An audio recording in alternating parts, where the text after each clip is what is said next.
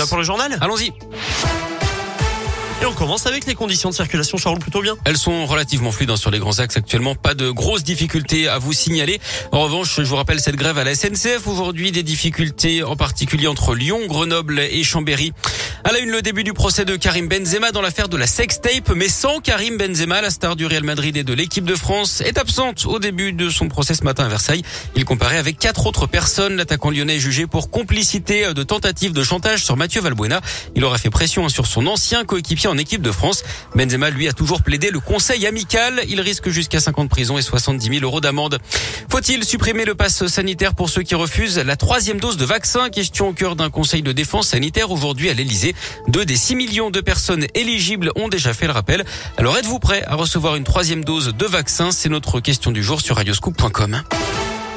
Les habitants de Sainte-Foy-les-Lyons rejettent massivement le projet de téléphérique. Résultat d'un sondage IFOP commandé par la mairie et publié aujourd'hui. Ils sont 77% à se prononcer contre cette ligne de transport par câble entre Francheville et Lyon. Seulement un tiers des personnes interrogées pensent qu'il va désenclaver l'ouest lyonnais et diminuer le trafic routier. Un geste héroïque dans la région au nord de Lyon. Des passants et des équipes de secours ont sauvé une femme qui voulait mettre fin à ses jours à Crèche-sur-Saône. C'est près de Mâcon, Saône-et-Loire. Ils ont réussi à ramener à la raison cette dame d'une quarantaine d'années qui menaçait de se jeter d'un pont enjambant l'autoroute assise d'après le JSL. Les gendarmes sont finalement parvenus à la basculer du bon côté de la barrière.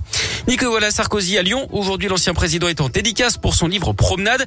Il est attendu à la librairie de Citre de Bellecour à 14h30 au lendemain d'un coup de théâtre au procès des sondages de l'Elysée. Le tribunal a ordonné euh, son audition comme témoin malgré son immunité présidentielle. Il pourrait être amené par la force publique pour être entendu le 2 novembre au procès de ses anciens collaborateurs. Il avait assuré le doublage de Donald Sutherland dans la série Hunger Games, le robot Bender dans la série animée Futurama. Bernard Tiffen est décédé hier, mais il était aussi connu pour son doublage de Chuck Norris avec forcément quelques répliques cultes. Je mets les pieds où je veux, Little John. Et c'est souvent dans la gueule. J'ai aussi entendu dire que t'avais été mordu par un cobra royal. Oui, c'est vrai, oui. Mais après neuf jours d'atroces souffrances, il a fini par mourir. Toi, tu commences à me baver sur les rouleaux. Bernard Tiffen avait également fait une longue carrière au théâtre. Hein. Il avait 83 ans.